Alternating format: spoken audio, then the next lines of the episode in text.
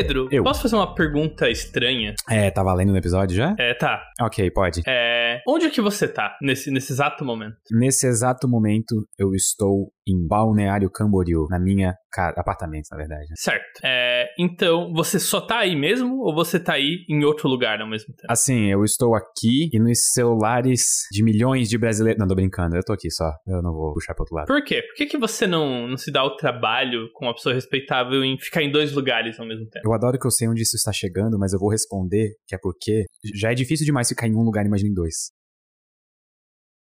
A pergunta que eu fiz aqui, ironicamente, por mais gritantemente óbvia que ela pareça para o senso comum, e de fato vocês estão corretos, é impossível estar em dois lugares ao mesmo tempo, deixou de ser óbvia no começo do século XX, Pedro. Você sabe por quê? Porque a lua estava no céu mesmo quando a gente não olhava. Porque, exatamente, porque a Lua traiu a Joel. Não, pera. É, é, com o desenvolvimento da teoria quântica, a gente descobriu que as regras mais fundamentais do universo eram muito, mas muito diferentes do que a maior loucura que jamais tinha sido pensada antes. Existem certas coisas que acontecem no mundo quântico que são fundamentais, são necessárias para a gente descrever as realidades nas menores escalas, mas que não fazem o menor sentido quando a gente pensa é, no nosso cotidiano, no mundo cotidiano. Por consequência, isso cria um certo conflito. Se as menores escalas da realidade apresentam essas estranhezas quânticas, apresentam esse comportamento absurdo fora do senso comum que literalmente quebra a lógica clássica, por que, que a realidade comum ainda obedece essa lógica clássica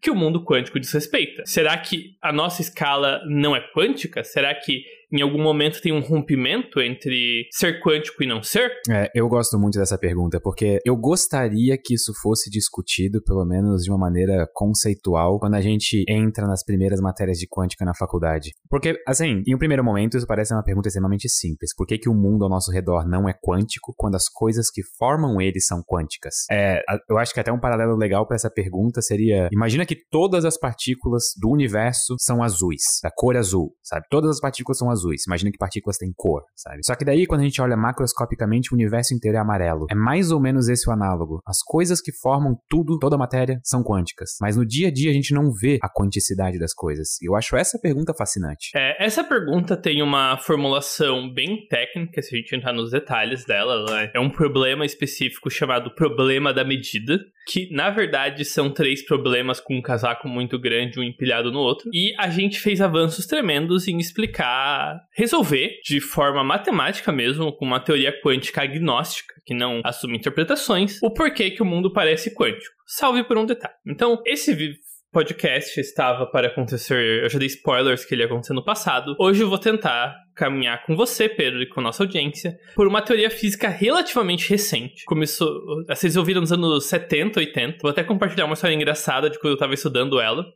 Mas é, vamos começar pelo começo. Você consegue dar exemplos do por que, que o mundo quântico é tão estranho, Pedro? O que, que torna ele bizarro? Assim, quais são os fenômenos que são estranhos que a gente não vê na escala mundana? Ah, acho que o mais óbvio e gritante é a superposição quântica. Uhum. Talvez menções honrosas para o emaranhamento, ou barra entrelaçamento. É, é, se você quiser explicar ele, você me fica à vontade. Eu prefiro que eu explique. Eu acho que eu vou explicar o, a superposição. Tá, eu explico o emaranhamento, porque ele não vai ser honroso, ele vai ser essencial. O emaranhamento é a, e isso que pra mim é a parte mais bonita da decoerência, é que ela explica porque o mundo não é quântico usando mecânica quântica e usando o efeito mais desconfortavelmente quântico possível, assim, sabe? É a, é a coisa que mais assustava o Einstein na mecânica quântica, é a solução, sabe? É, é, é Tanto é, muito bom. que, que o nome é, Ação Fantasmagórica à Distância pegou, justamente porque Einstein que deu esse nome. Exatamente. É, eu vou então usar o experimento mais tradicional, superposição, que,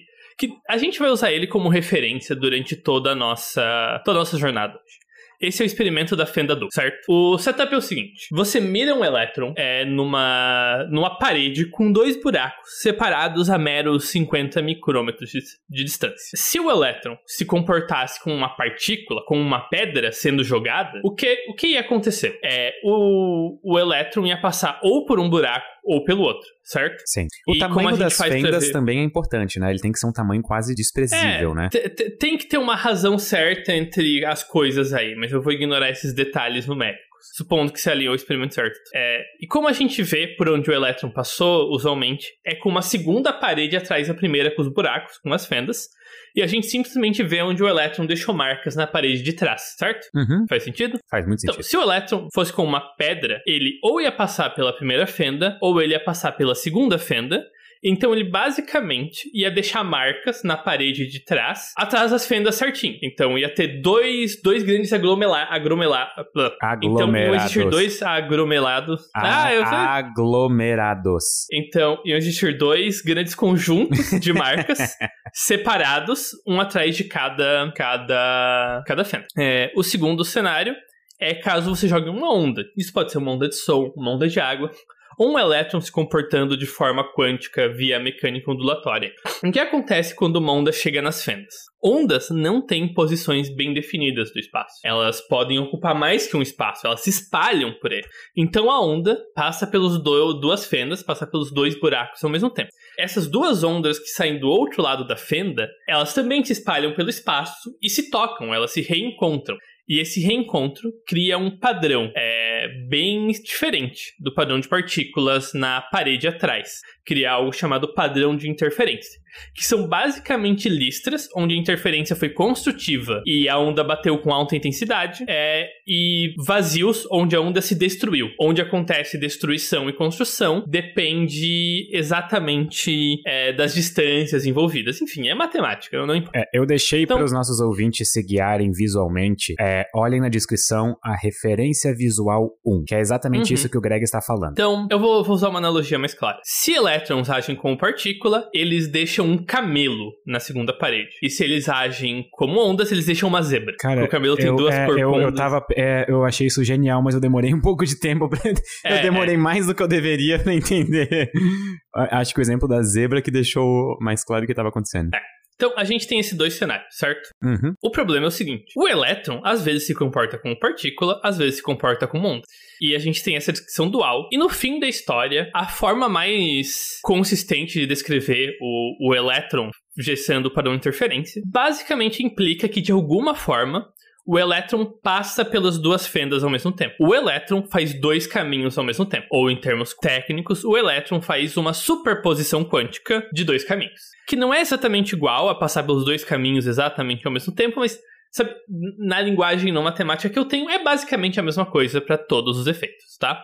E é justamente porque ele consegue passar pelos dois lugares ao mesmo tempo que ele meio que se afeta mutuamente. As do- os dois caminhos possíveis do elétron se afetam. Isso é bizarríssimo. É, é o elétron de. Tipo assim, é o mesmo elétron passando por Uhum. duas fendas separadas, ou seja, já começa errado que ele tá em dois lugares. Errado entre aspas, né? Mas já começa estranho que ele está em dois lugares ao mesmo tempo. E ainda por cima, ele está interferindo com o próprio caminho dele mesmo na outra fenda. Exatamente. É Então, muito maluco. É, isso que acontece, esse processo de interferência, é a marca da estranheza quântica. Basicamente, todos os efeitos estranhos do mundo quântico podem ser descrevidos como interferência. Então, um pedaço do problema da medida, do por que nós não vemos o mundo quântico em escalas cotidianas, é justamente o chamado problema da interferência. O problema da não observabilidade da interferência, que é se, por, se tudo causa interferência, por que no mundo quântico, por que a gente não vê interferência? Certo? Na vida real, né? Só deixando bem. Uhum, bem- na vida real. Se bem que a vida real É. também é quântica, né? Então. É,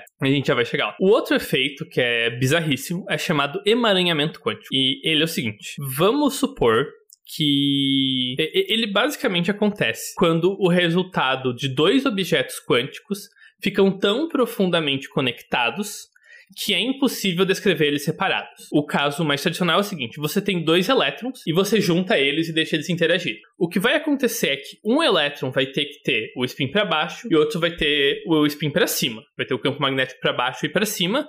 Você não sabe qual vai ter qual. E a única forma de descrever esse sistema de dois elétrons é usando os dois elétrons ao mesmo tempo. Você não consegue separar o efeito de um elétron no outro. Até você ir lá e cutucar e meio que e medir a história toda. O que é importante sobre emaranhamento pra gente entender decoerência é o seguinte: quando objetos físicos se emaranham, isso acontece por alguma força fundamental, seja força eletromagnética, seja força eletrofraca, mas alguma interação que segue as leis da física. E quando isso acontece, os dois sistemas que estavam separados e se juntam no emaranhamento compartilham informações. Tanto que no caso de dois elétrons emaranhados, você consegue descobrir qual que é o spin dos dois elétrons medindo apenas um elétron. Acontece meio que uma duplicação de informações. Eu tô tentando pensar num análogo pra isso, mas não, não tem, então sigamos assim em silêncio. É, eu acho que... Hum, é. Eu já tava pensando em arquivo de proxy que a gente usa na edição de vídeos, que tipo, tu tá editando, na é... verdade, um espelho de um arquivo, mas na verdade tá editando... Ah,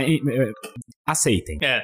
E o que é importante aqui é que informação pode se propagar via emaranhamento. Isso vai ser muito importante sobre como a gente consegue acessar informação no mundo quântico olhando para experimentos em escala cotidiana, certo? Então, aqui está o nosso problema. Por que, que o mundo tem a cara que tem usando mecânica quântica? É, a gente descreveu agora há pouco os dois extremos do experimento da fenda dupla, é, que é o caso de partícula e o caso de onda. O elétron pode ter os dois comportamentos dependendo dos detalhes do experimento. E o detalhe que causa o comportamento de partícula, que causa o acúmulo de duas, duas, dois conjuntos de marcas, o, o, cenário do camelo, acontece quando a gente tenta medir ativamente por qual das duas fendas o elétron passa. Ou seja, se a gente bota algum detector de corrente nas fendas e anota se a, o elétron passou pela fenda de cima ou pela fenda de baixo, isso destrói a superposição de passar por cima e baixo ao mesmo tempo, e o experimento te dá é, o comportamento de partícula. E se a gente não olha para o experimento, deixa, a gente, deixa ele acontecer sem a interferência ativa de um detector, a gente tem o padrão de ondas, a gente tem o padrão de interferência. Isso nos mostra que, de alguma forma, medir o elétron destrói o comportamento quântico dele, destrói a interferência, certo? Uhum. Agora vem a pergunta que, para mim, foi a coisa que mudou minha perspectiva em decoerência que eu achei fenomenal. O que acontece se ao invés de um detector bom, a gente botar um detector meia boca, que te permite dar um chute? Olha, eu dou 60% de chance que o elétron passou pela fenda de cima e 40% que passou pela fenda de baixo. Você vai ter o padrão de partícula ou o padrão de ondas? Eu vou ir com os dois. Exatamente.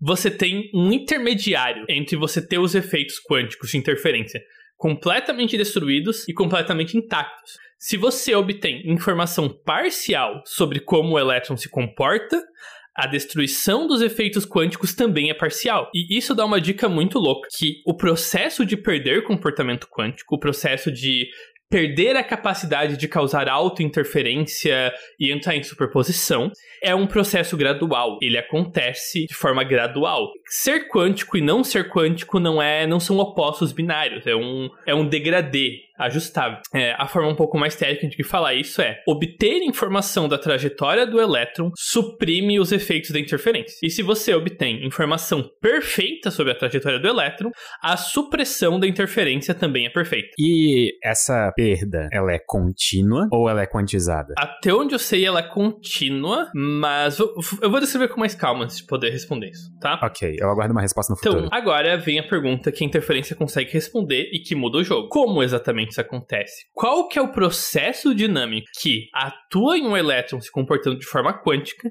e rouba essa capacidade de se comportar de forma quântica, que suprime os efeitos da superposição? E olha que eu quero notar que eu estou falando suprime a superposição, suprime a interferência.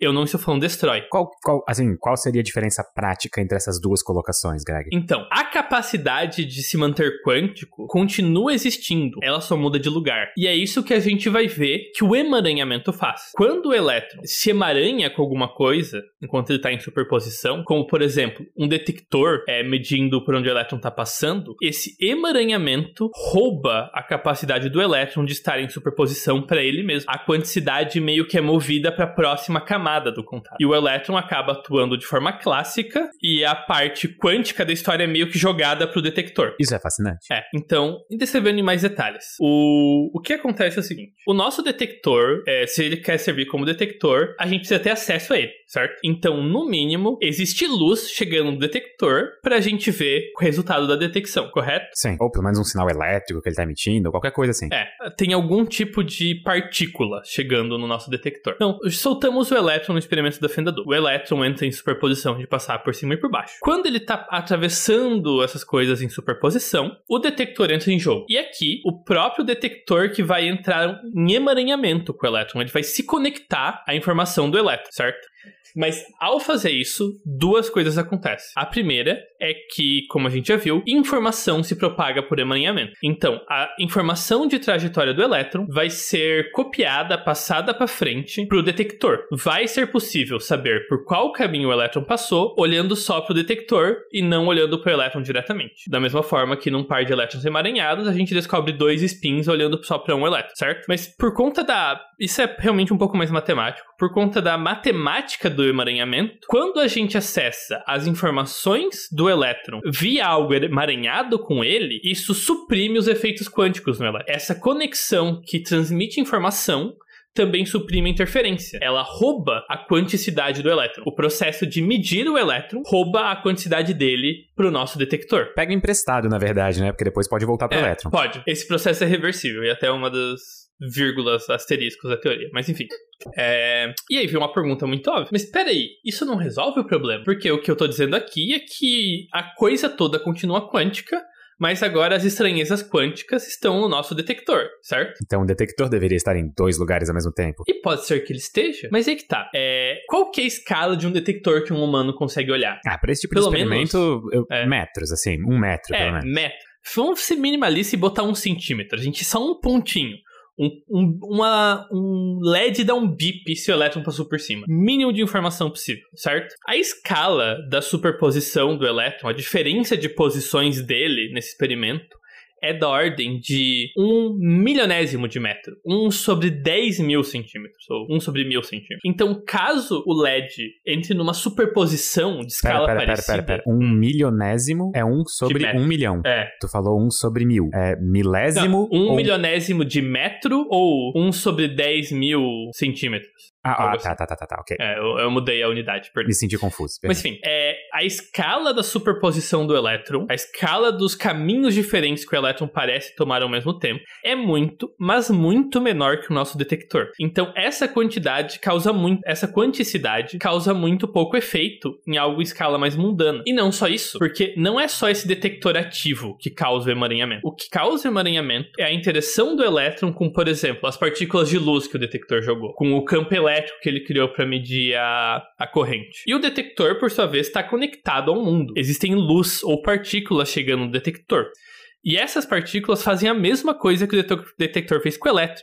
Eles se emaranham e roubam a quantidade do detector. Então, mesmo que o detector ficasse quântico, logo essa quanticidade seria perdida para a atmosfera, para a luz tocando nele, para o universo ao redor dele, para a radiação cósmica de fundo, que nem tem como isolar, sabe? Então você tem que, quando você permite que algo quântico entre em contato, mesmo que indireto, com o ambiente, com o universo ao redor, ele acaba compartilhando as propriedades, a quanticidade dele, por o universo e perdendo a sua quanticidade. Você tem esse processo que é muito parecido com perca de calor. Se você pega uma barra de ferro extremamente quente, assim, quase derretendo, e se você botar a mão, vai doer pra caramba. Vai ser a pior dor da sua vida. Minha mão já era, Agora. assim, basicamente, né? Então. É, se você pegar essa barra com cuidado, assim, tá num, ou enfim, algum apoio, e jogar no oceano, a mesma barra que vaporizou a sua mão não vai mudar a temperatura do oceano, porque o oceano é muito, mas muito, mas muito grande. Sim, a barra vai dar um pouco de calor pro oceano, mas se você fizer a conta, vai ser sei lá, um, milé, um bilionésimo de caloria para cada molécula do oceano. Provavelmente muito menos, sabe? Então, esse calor, mesmo que é muito para barra, não é nada para o oceano. Da mesma forma, a quanticidade que permite o elétron entrar em superposição é muita para o elétron e não é nada para o detector, ou para a atmosfera, ou para a luz do sol, ou para a luz da lâmpada chegando no detector. Então você tem esse constante dreno de quanticidade das coisas que estão conectadas ao ambiente, certo? E agora, para fechar com um lacinho, a capacidade de se comportar com, de forma quântica, a capacidade de criar padrões de interferência, é chamado de coerência quântica. Esse processo que rouba a coerência quântica é a decoerência. Então, só para fixar na mente, o, o elétron, ele empresta a sua quanticidade pro nosso detector. E aí o detector continua se comportando como algo quântico. Mas a gente não vê esse comportamento quântico porque o detector é muito grande para isso fazer algum efeito notável. Logo, da mesma maneira, não é que a gente não vê os efeitos quânticos no nosso dia a dia. Eles estão constantemente acontecendo e nesse exato momento eu provavelmente tenho partículas minhas em dois lugares ao mesmo tempo. A diferença é que eu, Pedro, sou um ser macroscópico, grande demais para esses efeitos fazerem sentido e serem sentidos no meu dia a dia. Exatamente. Não é que efeitos quânticos são impossíveis na escala mundana.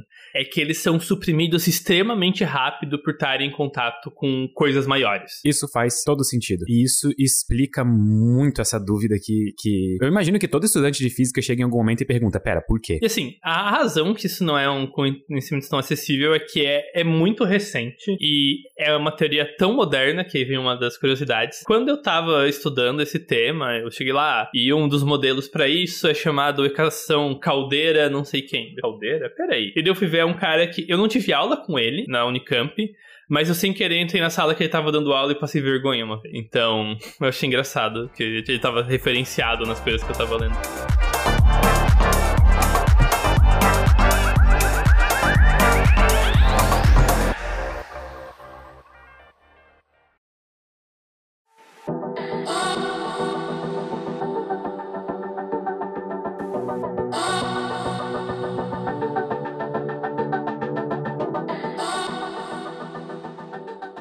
Então vamos vamos tentar deixar claro que a decoerência é o fator dominante do, da dinâmica quântica na escala cotidiana, certo? Em que sentido? Eu quero falar de o quão rápido decoerência acontece. Ok, vamos. É, vamos supor que eu pegue um grão de areia, assim, tipo um, dois milímetros de comprimento, certo? E coloque ele no espaço entre as galáxias, onde só tem a radiação cósmica de fundo, certo? E daí eu crio uma superposição com esse grão de areia, em que ele está afastado dele mesmo por um milímetro, certo? Um grão de areia de um milímetro ocupando duas posições apenas um milímetro uma da outra, certo? O quão rápido a radiação cósmica de fundo a 2 graus Kelvin vai roubar essa quantidade. Ok, tem que ser algo muito rápido, mas não surpreendentemente rápido, porque é um cenário ideal, idealizado quase longe de toda interferência. É uhum. algo na escala de segundos. Um segundo. Ok, acertei a escala, tô feliz. É. E esse é meio que o limite superior ainda por cima, tá? Então vai ser menos de um segundo se você fizer as contas com um pouco mais de cuidado. Agora, vamos supor. Então você tem. Mas você tem um segundo, né, Pedro? Sim. Vamos supor que você tá lá um pouco distante para não interferir muito nisso. E você se organiza. E quando a superposição for criada, ela você vai tentar se aproximar para ver, certo? Uhum. Mas você é uma pessoa quente, né? Você tem 20, 20 não, 36 graus Celsius de temperatura, certo? Muito quente. Por aí. Isso emite radiação térmica. Se você botar uma câmera térmica, você vai se ver todo vermelho, azul, enfim, cores. Esses fótons térmicos destruiriam a superposição em 10 na menos 18 segundos. Ou seja, instantâneo. É instantâneo, é inconcebivelmente rápido. E se a gente pegasse um ser humano, colocasse numa caixa isolante de tudo, uma caixa mágica que isolasse o ser humano de todo o universo externo? As partículas do próprio corpo e da própria radiação térmica não deixariam a gente perceber nenhum efeito quântico, né? Tipo, a decoerência ainda Exatamente. estaria. Ah, tá. Eu tava tentando pensar em uma maneira legal de a gente se transformar em gato de Schrödinger, mas. Não só isso. Isso que você falou, esse experimento não com humanos, porque seria antiético, mas ele já foi feito. Ele foi feito com partículas, que o pessoal às vezes chama não de micropartículas, mas de mesopartículas partículas, partículas que estão no meio do caminho do tamanho do reino quântico e do nosso reino cotidiano, como uma molécula de 70 carbonos, em que a presença de comportamento quântico depende da temperatura, porque a partir de uma certa temperatura, essa molécula emite fótons térmicos que causam decoerência sozinho. Então você não consegue realizar experimentos quânticos com uma molécula de 70 carbonos se você tiver a mais do que 20 graus Kelvin, sabe? Calma aí que eu tô só vendo um negócio, vai fazer uma colocação. Tá, Se a gente não consegue ver efeitos quânticos na temperatura ambiente com algo que tem 70 átomos de carbono, um ser humano tem em média 10 elevado a 27 átomos. Pois é. É mais impossível ainda. Uhum. É, inclusive temos estimativas, tá? Num laboratório com um vácuo de alta qualidade em baixa temperatura, uma superposição quântica significativa de posição é de uma molécula como 70 moléculas de carbono, uma 70 átomos de carbono, consegue durar 0.01 segundos, mais ou menos. que é muito tempo pro mundo quântico, segundos. tá? Sim, é, é tempo É. suficiente pra conseguir fazer experimentos e ter dados bons, né? É, tem, inclusive, esse é outro ponto muito forte da decoerência. Tem muitos experimentos feitos, tá? E muitos experimentos que são consistentes, se não com os modelos específicos, com as ideias gerais. Por exemplo, é, esse experimento da fenda dupla que eu descrevi como tendo um detector meia-boca, que não determina o caminho da partícula precisamente, ele de certa forma foi feito com padrões de interferência e o que acontecia é que eles ficavam repetindo esses experimentos, cada vez com um vácuo um pouco pior. E eles basicamente mediam como a presença de moléculas de ar no caminho ia lentamente destruindo a- o padrão de interferência. Cara, isso é muito fascinante. E isso resolve um extremo mistério da, do porquê a gente não vê o pior da física quântica nas escalas cotidianas. Por outro lado, assim, seria legal ver, mas ainda bem que a gente não vê, né? Porque seria meio aterrorizante, eu imagino. A gente, tipo, senta numa cadeira sem querer cair através dela e vira um só com a cadeira. pois é, é. Eu, eu queria ser um só com o universo, mas não desse jeito. É. Só que, Pedro, eu. Até agora eu tô escondendo as outras duas perguntas, os outros dois problemas que estão dentro do problema da medida. O que a gente falou até aqui resolve o primeiro deles, o problema da interferência, certo? Certo. Eu até tinha esquecido dos Tem outros outro- dois problemas, inclusive. É, eu nem eu acho que eu nem cheguei a citar eles, mas enfim, tem outros dois problemas. Um deles, a decoerência resolve. E eu acho que é o fato que ela resolve dois desses problemas, que são bem diferentes num primeiro momento, com o mesmo mecanismo, é uma das coisas também que me deixou mais impressionado sobre a teoria, certo? A mesma teoria resolvendo duas coisas separadas é um sucesso de É. teoria, eu diria. É um sucesso de teoria, exatamente. É, Até agora, a gente falou sobre a trajetória do elétron. O principal ponto de todos os experimentos e exemplos foi por onde o elétron anda. Porque o elétron anda por ali. Como que ele vai pra lá e vai pra cá. Ah, Inclusive, esse é o exemplo dado em todos os exemplos de quântica, assim, sempre se que Uhum. vai se falar de estranheza da mecânica quântica é sempre sobre como elétrons não têm posição bem definida e pipipi, popopó. Isso daria pra descrever o mesmo experimento, não com posição. É, daria pra descrever com uma combinação de posição e momento ao mesmo tempo, uma soma parcial dos dois. Ou fazer toda a série de variáveis malucas que do ponto de vista matemático são exatamente equivalentes à posição para a descrição matemática. E você tem várias formas possíveis de descrever os mesmos sistemas quânticos. Há várias bases possíveis. Então você tem variáveis de posição, você tem variáveis de ação, você tem variáveis que são rotações e combinações dessas outras variáveis. Você tem variáveis de destruição e criação que são muito comuns em sistemas tipo átomos e enfim.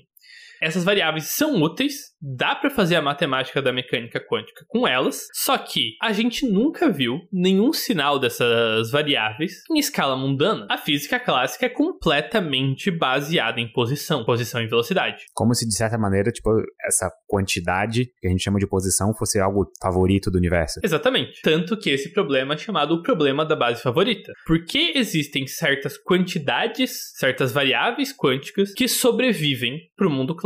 Nunca tinha parado pra pensar na posição como uma variável quântica, inclusive. É, exatamente. É, então, a, a decoerência também consegue resolver isso. É, o que acontece é que nem todas as variáveis quânticas são iguais. Algumas variáveis quânticas são mais suscetíveis à decoerência do que outras. Existem variáveis que são mais resistentes. E as variáveis mais resistentes à decoerência, as bases mais resistentes à decoerências, são as que sobrevivem para serem notadas em escala mundana. São as que têm as informações propagadas pelo emaranhamento. E quando você faz as contas, quais tipos de bases e situações sobrevivem à decoerência melhor, quais tipos de informações sobram e são propagadas pela decoerência, você chega, e de novo, isso não, sem assumir a premissa, você chega em posição e momento. Cara, coisa maluca. É. ou falando de forma mais formal, talvez aí pra quem queira, os estados preferidos pela decoerência, que sobrevivem à decoerência, chamados estados ponteiros,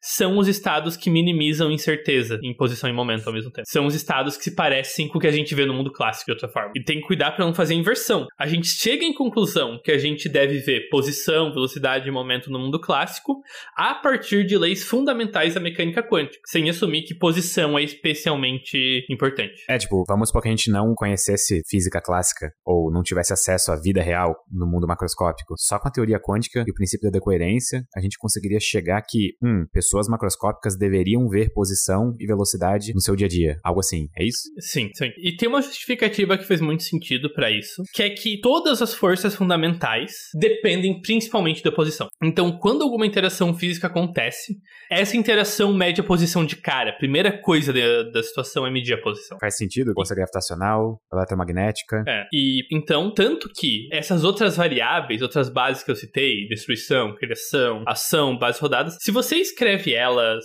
mais formalmente, elas são combinações de posição e velocidade. E que se você for massageando elas, elas são, na verdade, superposições de posições. E como a gente já viu, decoerência suprime superposição. Então, só os estados que não são descritos por superposição tendem a sobreviver à decoerência. E daí, justamente, posição, momento, enfim. Isso é extremamente fascinante. Isso é muito legal. Eu fiquei de cara. Eu, eu sabia que decoerência existia há muito tempo, mas eu nunca tinha parado pra, pra realmente ver o quão incrível de uma teoria isso era. Nossa, assim, isso, isso- uma- isso explica tanta coisa. É.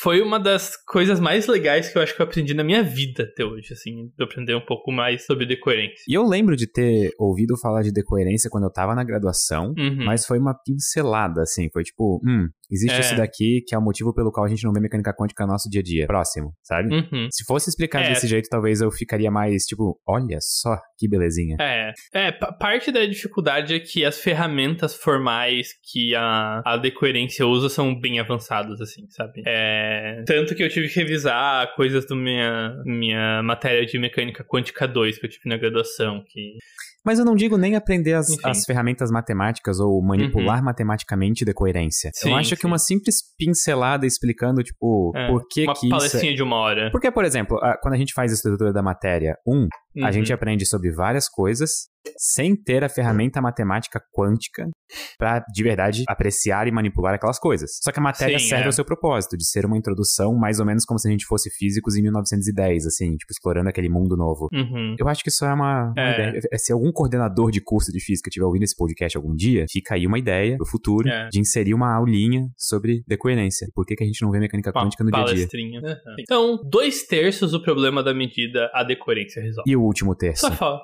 O último é o grande problema da mecânica quântica.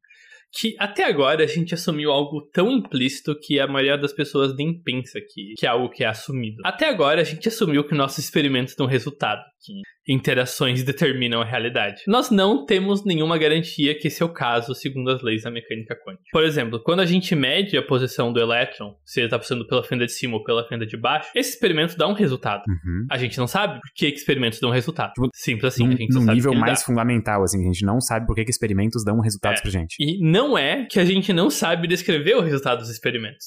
A gente só não sabe por que, que as contas que descrevem os resultados de experimentos dão certo. A gente não conhece o mecanismo que valida a informação no mundo físico, digamos assim. Oh, e uau. é essa ignorância que dá origem às várias interpretações da mecânica quântica. Que são basicamente justificativas do porquê que a mecânica quântica sequer nos permite acessar ela. Porque ela sequer nos dá informação de volta para o mundo clássico e por que, sei lá, que o elétron só não continua numa superposição e nunca passa informação nenhuma pra frente? Tá aí uma excelente pergunta do ramo da física filosofia. É, isso é a filosofia da física. E aqui, por mais que a decoerência não, não resolva esse problema, e provavelmente não vai, isso é uma questão um pouco mais profundamente filosófica, não tem muita ma- como matematizar isso. A decoerência ajuda muito a maior parte das interpretações da mecânica quântica. Porque quando elas começaram, elas começaram antes da gente ter decoerência. Então, as interpretações da mecânica quântica, como muitos mundos de Everett, a Copenhagen, interpretação ortodoxa,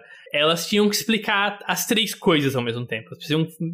Era tipo, estavam fazendo malabares. Tinha que explicar por que, que a gente não vê interferência, por que, que a gente vê posição, por que, que medidas acontecem. E isso, por exemplo, a interpretação mais clássica, mais ortodoxa, assume que a mecânica quântica simplesmente não acontece no mundo em escala. Isso não é. Isso é um postulado, não é algo que é construído na teoria. E agora a gente tem a capacidade de... de construir isso na teoria. Exatamente. Então isso meio que limpa o campo da, da do debate filosófico para que as interpretações da mecânica quântica possam explicar só o problema do porquê medidas dão resultados, o problema do resultado. Isso deixa as teorias bem mais limpas, bem mais direto ao ponto e vão realmente no coração do, do porquê mecânica quântica é estranha, ao invés de ter que é, ficar achando justificativas do porquê que mecânica quântica e mecânica clássica são diferentes, tipo, sabe? Uhum.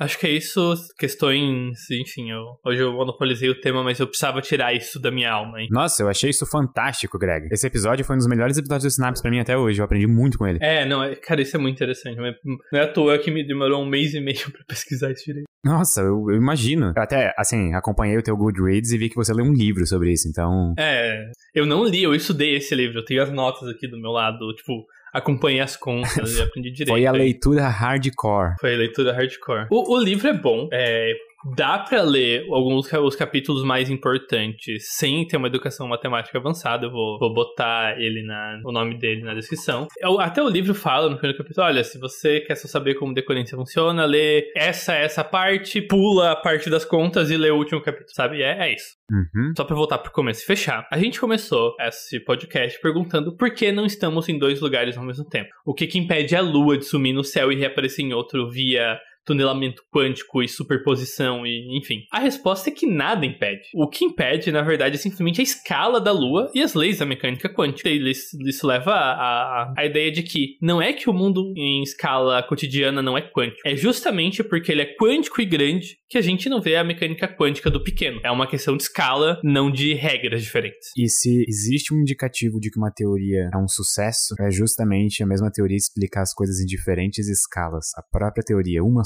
É, é. Eu, eu sinto que a decoerência, assim, é tipo um, um respiro calmo, sabe? O soltar um ar que estava preso na física desde a descoberta da quântica. Eu até imagino que, assim, imagina Einstein ressuscitado hoje aprendendo sobre a decoerência, ele muito provavelmente não iria mais ter as reclamações que ele teve no começo, justamente por não saber da decoerência. Por, é. por fazer a pergunta de por que, que a lua tá no céu, ou se ela não está no céu quando ninguém tá olhando. É, e ela tá no céu porque a própria radiação térmica da lua é, tá medindo a posição dela constantemente. Agora, se a gente botasse a lua na geladeira, tô brincando. Na geladeira é botar a Lua na temperatura zero Kelvin, longe do Sol, longe da Terra.